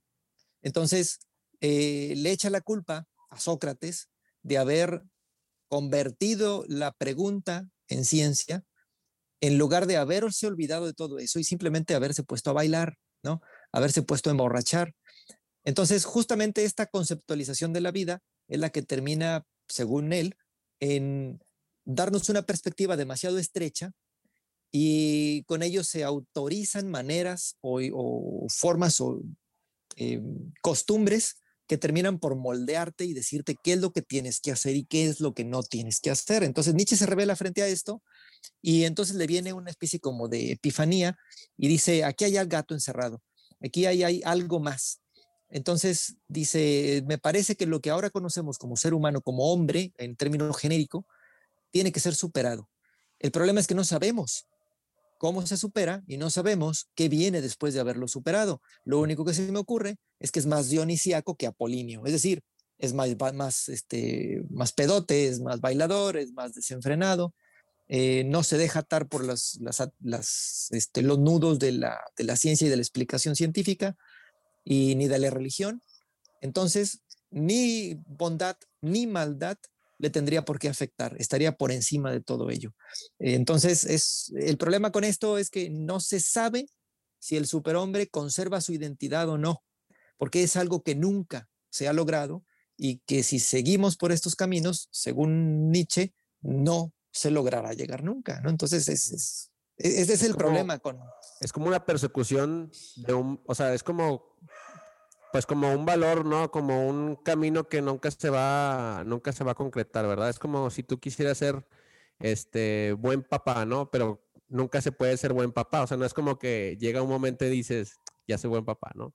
O sea, eh, hasta aquí llegué y ya, se acabó mi, se acabó mi vida. No, es un buen papá es durante una, como algo que persigues durante pues el ciclo, ¿verdad? Desde que, desde que empiezas a tener hijos, ¿verdad?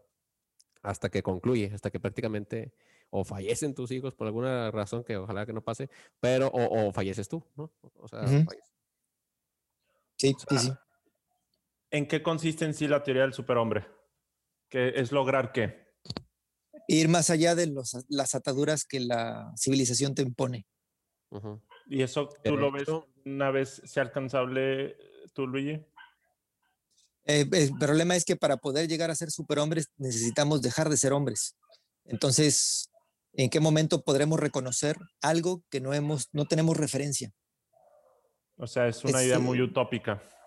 Eh, no nada más es utópica. Por el momento es como si yo te dijera, vas a llegar a la dirección fulana y tú vas a decir, ¿y cómo sé que es la dirección fulana si no me das referencias? Y tú, pues es que la reconocerás cuando llegues, pero ¿cómo la voy a reconocer si no tengo las referencias? Bueno, ese es el problema con el superhombre, es, ir más allá de lo que somos. pero pues sí está muy, muy lejos de nuestra realidad porque, porque pues no sabemos exactamente ni qué es, justamente lo que me dices. O sea, y realmente nuestra naturaleza pues depende de toda nuestra realidad actual. Sería incluso como alejarnos de nuestra realidad actual. Que es, es que ese es el punto. Este, y sería como dejar de vivir prácticamente. Este, Ahora sí, es, ¿qué tan sano, en tu experiencia, Luigi, las em, es, perseguir o tratar de controlar las cosas? ¿En qué medida se tiene que controlar? ¿O cuándo es bueno empezar a ceder? Este, ¿Es bueno ser como este, tal vez la filosofía de los Jedi o tal vez más del lado de los Sith, o tal vez como tú dices, como un, uno de los grises. Bueno, es que aquí hay un, para mí hay un problema con, con el intentar agarrar una u otra opción, cualquiera de las tres, porque la realidad es más compleja que ella. Y entonces sucede lo que sucede en filosofía normalmente, te quedas viudo muy pronto. O sea, va a haber algo en la realidad que te va a confrontar y te va a decir, este esquema que estás siguiendo es insuficiente, justamente porque es un esquema, mm, no es la realidad en sí misma. Entonces, si tú te vas por el código Jedi de, intentar ser un estoico y, resistir y dejarte fluir, resistirte a, que te controlen tus pasiones y dejarte fluir en ello así de, bueno, pues este, no me enojo, no, no, me, no me irrito, no odio, no tengo miedo, etcétera, etcétera. pues estás desconociendo que la otra parte de la realidad es justamente eso. Hay odio, hay miedo, hay, desesperanza. Es como ir en contra de tu naturaleza humana, de cierta manera. En parte, entonces aquí es donde yo creo que podría tener conexión con lo que ustedes hacen, que es el saber reconocer nuestros demonios internos, sacarlos a flote, porque no los podemos seguir ocultando. Las pulsiones que traen ellos nos, nos van a terminar generando algún síntoma, ¿no? Claro, de hecho, eh, el evitar mucho en, terapia cuando, o bueno, en la vida cotidiana, ¿no? Cuando tratamos de evitar sentir ciertas emociones, lo único que hace es que todo se intensifica, en realidad. O sea, cuando dices, ah, no, no me quiero sentir triste, pero, pero ya estás pensando en, la tristeza, entonces, paradójicamente es como, eh, o no quiero recordar esto, pero ya lo estás pensando, ¿verdad? O voy a tratar de olvidar mis problemas con el alcohol, ¿no? O con cierto tipo de personas, con, con relaciones o lo que tú quieras pero el estar escapando de estos, de estos recuerdos, de estos pensamientos, emociones que normalmente salen, ¿verdad? Que es el lado oscuro que podemos llegar a tener y que no llegamos a, hacerlo de, una forma sana, ¿verdad? Aceptándolo tal cual, pues desencadena muchos de los trastornos precisamente psicológicos, ¿verdad? Este... Pues es que justamente eso es el equilibrio, o sea, eh, si lo vemos con la, la imagen de la balanza, tú no le puedes poner todas las, todos los pesos o todas las este, piedritas a un lado de la balanza porque se te, se te, va, se te va y entonces la otra parte de la realidad la estás negando. el equilibrio implica el que, bueno, si te va mal un día, pues, pues este, naturaleza. llóralo, ¿no? Llora, este, pégale a la almohada, es parte de tu naturaleza. Si el otro día te va muy bien, ríe y abraza a alguien. O sea, e, ese, ese equilibrio entre eh, poder reconocer las propias emociones eh, estando más o menos como podría estar un Jedi gris, eh, pues es una especie como de mm, ser un poco más fiel al vaivén de la vida que en el cual estamos sumergidos, ¿no? Claro, es aceptar tu naturaleza humana tal como es. Y creo que los dos extremos, tanto Sith como Jedi, se extremizan un poco, o por lo menos Yoda lo hizo. No sé si todos los Jedi lo hicieron. No sé si Obi-Wan lo llegó a hacer, puede que sí. Este, porque pues yo, lo que me platicaron hace un momento, o sea, Yoda no reconoció su miedo y lo llevó pues a todo esto. Pues eh, siendo un Jedi y un Sith se va al lado contrario. No acepta también la parte natural de la vida en donde pues todo tiene un principio y un fin, no todo es controlable. Sí, es, es totalmente naturaleza todo esto. Bien. Pues sí. Muy bien. Oye, ¿y quién es tu Jedi favorito? Pues Mira, ahí es un poquito difícil elegir. Yo me iría por Obi-Wan. Em, pero, híjola, las figuras de Dark Revan y pues un Jedi que luego fue Sith, que luego fue Jedi y luego volvió a ser Sith. Este, también es, tiene mucho peso y Luke Skywalker, ¿no? Bien. ¿Tú, Charlie, tienes algún Jedi favorito? es que cuando dijo Dar Revan, sí, cierto. O sea, es que es, como que lo, que representa el ser humano. Yo creo que es el, el, el, Jedi que más este, cambió de bandos. Así, y tuvo un propósito mm, así como muy, muy pasional, ¿no? O sea, de que, que, se dejó llevar mucho por sus pasiones contra los mandalorianos, ¿verdad? Precisamente. Y y estuvo padre, o sea, de hecho, tiene todo un, bueno, ya, no me quiero meter en broncas, pero es, en la máscara que usa es precisamente la de un mandaloriano que, que se, que se chingó, ¿verdad? En el transcurso, pero para mí es personajazo y que, creo que sí. De Jedi, si hablamos de Jedi, pues tal vez él, y si es del, dentro del canon, pues... ¿Él no es del canon o qué? ¿Dónde? Él no es del canon. Bueno, sí, sí está en el canon, pero todavía no sacan así como película. No le dan protagonismo. es que ya es, ya es, pero es por la presión misma de los fans. Exacto. Sí, sí, sí. Ah, bueno, y hasta donde yo no sé, Charlie, si tú sepas algo, pero hasta donde yo sabía, no se registró su muerte. No, no. De hecho, lo que mm, hasta salir un, capítulo en Clone Wars, este, de esos borradores y que sacan detrás de que iban a, meter, de hecho, el personaje de Darth Revan en, un, en uno de los episodios de Star Wars y ya tenían, de hecho te pasan la, la Filoni, ¿verdad? Que es uno de los que estaba tanto ahí. Pasó la, la, cinemática toda mal hecha, ¿verdad? Pero ahí tenía el boceto. Me dijo, aquí está, y se supone que iba a bajar Revan con quién sabe quién.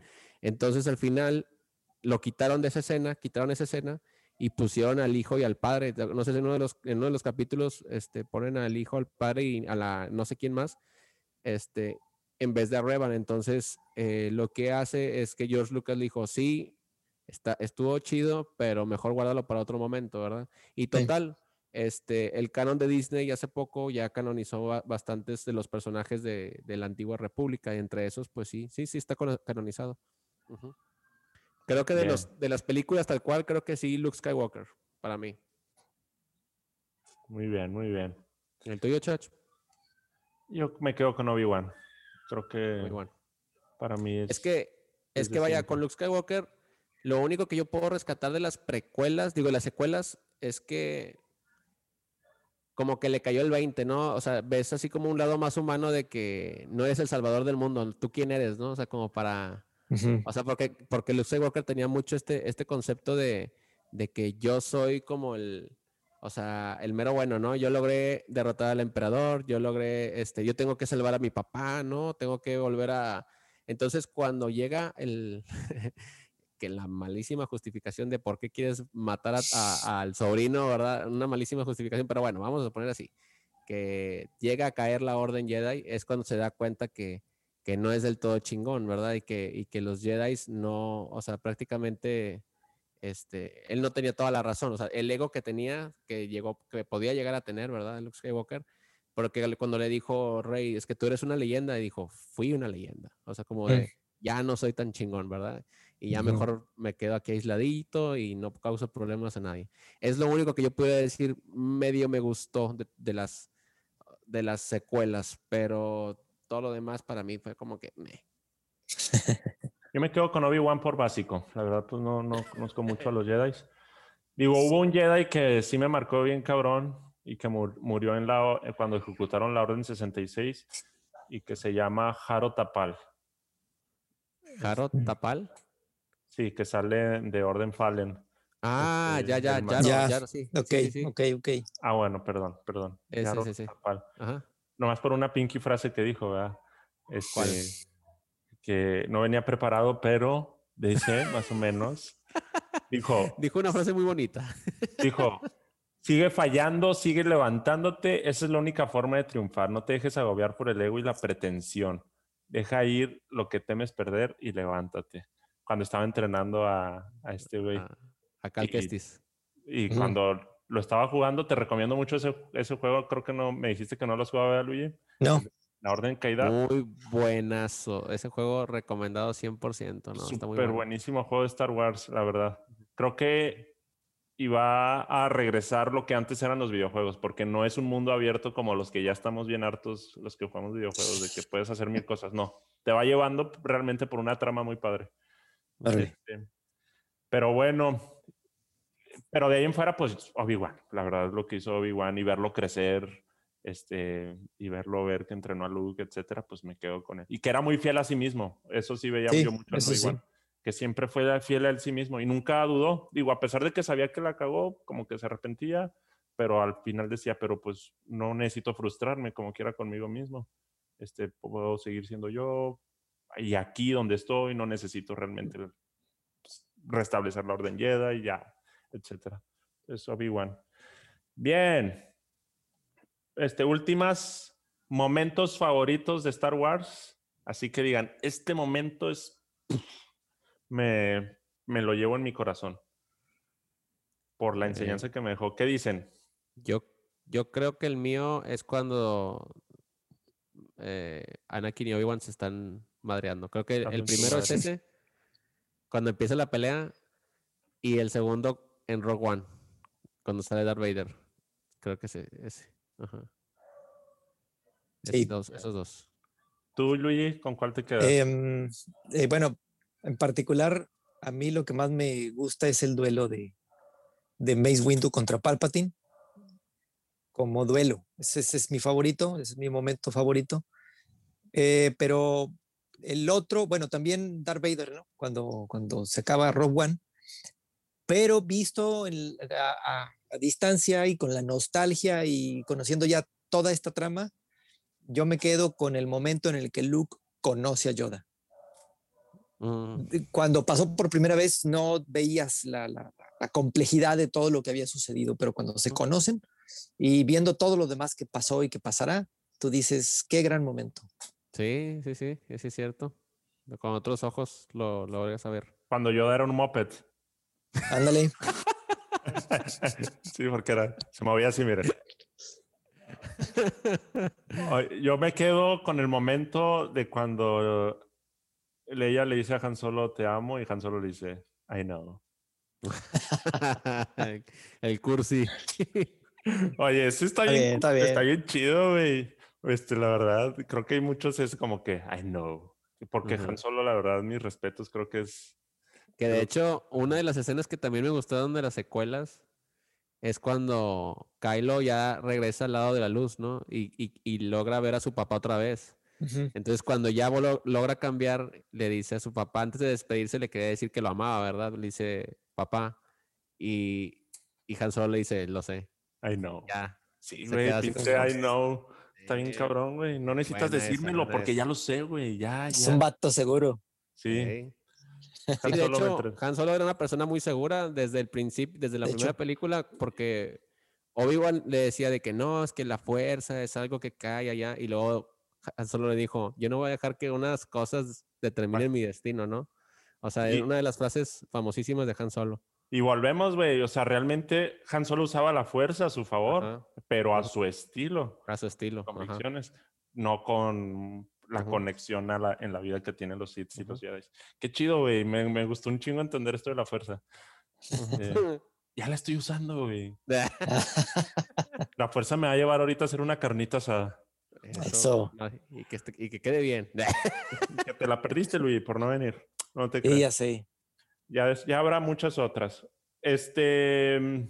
No, y la verdad también la pelea de Obi-Wan contra Anakin Sí, la tuve que ver como 10 veces.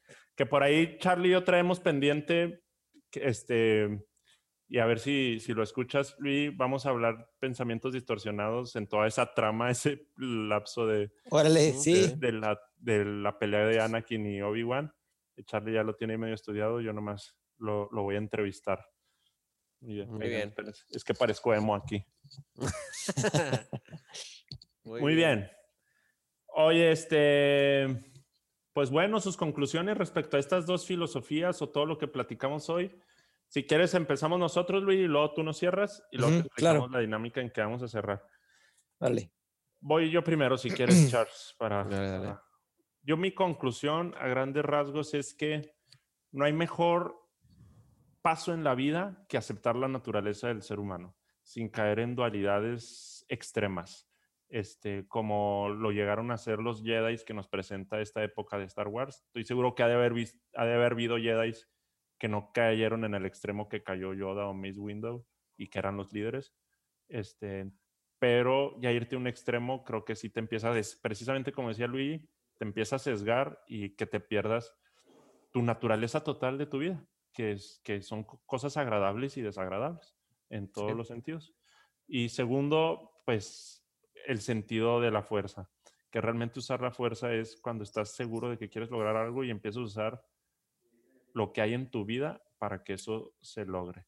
Y no de manera mágica, sino de manera convincente, como lo hacía Han Solo. Te amo, Han Solo. Entonces yo me quedo con I know. eso. I know. no, desde donde este me dijo I know. Muy bien. Muy bien, yo creo que me llevo también esa parte eh, en el, entender que si te quieres definir tú como espectador o yo, ¿verdad? Incluso, este, ah, yo soy un, o sea, yo quisiera seguir la senda de los Sith, ¿no? O la senda de los Jedi, este, te estás de alguna forma limitando a todo el abanico de posibilidades que puedes tener y opciones en tu vida, ¿verdad? Porque tu opción de vida no se puede encerrar en una filosofía, ¿verdad? En una, en una sola, mm, eh, en un solo dogma o algo así, ¿no? O sea, tienes en tu contexto diferentes formas en las que puedes interactuar, expresarte, este, y, y tanto humanas como, como que a veces amerita de verdad empezar a controlarte, ¿no? Amerita que te controles, amerita que bajes tus pasiones, amerita que a veces las sueltes pero es, es, es este, importante que sepas que no es tanto eh, por ahí, ¿verdad? De que, de que te metas, en, te, te encasilles en una de estas, sino que las veas como, ah, las conozco y voy a aceptarlas, que tengo estas dos cosas dentro de mí, ¿no? la bondad, se puede decir, el control de mi, de mi, de mi vida, de, mi, de mis pasiones y, y también los puedo soltar cuando sea necesario. Bien. Yo, yo, creo que esas son mis conclusiones. Gracias, Charles. Luigi, pues tus conclusiones sí. con lo que platicamos hoy. Bueno, pues de entrada, gracias por esto y me, yo me quedo con la, la, cuestión esta de que se tienen que tomar decisiones siempre y tienes que ser fiel a esas decisiones, pero también tienes que reconocer si te estás equivocando. En ese sentido, entonces, me parece que la decisión sería ser lo más parecido que se pueda a un Jedi, pero con las libertades de de repente coquetear con el lado oscuro, ¿no? Como para que te puedas sentir un poco más cómodo con el fluir de la vida y que puedas reconfigurar el esquema rígido de un, de un Jedi. Uh -huh. En este sentido, me parece que se parece mucho a la, a la manera de ver el mundo de los samuráis, que reconocen que el mundo está lleno de crueldades, pero que hay que ser firmes y flexibles al mismo tiempo, como una katana, este, y que te tienes que preparar para ello, ¿no? Entonces, si te tienes que tomar una decisión fuerte y tajante, la haces, pero no dedicar tu vida solamente a tomar decisiones fuertes, tajantes, sino aquellas que en todo caso te darían un poco más de tranquilidad y certeza, porque pues uh -huh. sí, porque a final de cuentas, bueno, la, la, tranquilidad emocional también dice mucho y es, yo me quedaría básicamente con eso. Ya, yeah, muy bien. Sí, las decisiones. Pensar que siempre tengo que estar tomando decisiones trascendentales a veces también nos genera un cierto grado de, de frustración y ansiedad. Uh -huh. Sí, muy, muy buen aporte. Perfectísimo. Este, pues para cerrar, eh, Luigi, no alcanzaste a terminar el episodio que te mandé. Por ahí hay una dinámica que tiene que ver con, con asinapsis. Nosotros tenemos una frase que es asinapsis con tu vida. Nuestra marca de psicología se llama Sinapsis Salud Mental. Por ahí, este, si no nos siguen lo que nos están escuchando, este, ya saben, este, síganos en Insta, Facebook y pues el, el, el, se llama Sinapsis Salud Mental Literal. Y nuestro eslogan es a sinapsis con tu vida, literal. Y la verdad, trasladándolo, por ejemplo, a, al mundo de Star Wars, pues usar la fuerza, de cierta manera, es hacer sinapsis. O sea, cuando uno hace sinapsis en su vida es como si estuviera usando la fuerza a su favor para lo que quiere lograr o quien quiere ser. Este, entonces, pero tenemos la flexibilidad, porque Charlie y yo somos muy, muy bondadosos, tenemos la flexibilidad de cambiarle el último. Entonces, por ejemplo, siempre le pedimos a nuestros invitados que digan a sinapsis con, y unos han dicho con tu gato, con el amor, con el pole dance. ¿Con qué más han dicho, Charlie? Con la fe. Con el gato, con, eh, con el deporte, con, no sé, ahí, con la música. Entonces, tú escoge algo, Luis, lo que tú gustes. Creo que, que ese, los microglianos o cómo se llaman los midichlorians los midichlorians te está diciendo que ya sabes que hay que decir pero como quiera tú sé libre de decirlo ¿ok? sí este entonces Charlie y yo vamos a decir este a sinapsis con y luego tú terminas diciendo la frase o la palabra que tú quieres agregar estamos y con eso claro. concluimos el episodio muy bien listo mi Charles listo 3, 2, 1. A sinapsis. con... con... La sinapsis. ¡Ya! buena esa. Esa no la buena esa. Muchas gracias, Luigi. Y gracias, nos vemos.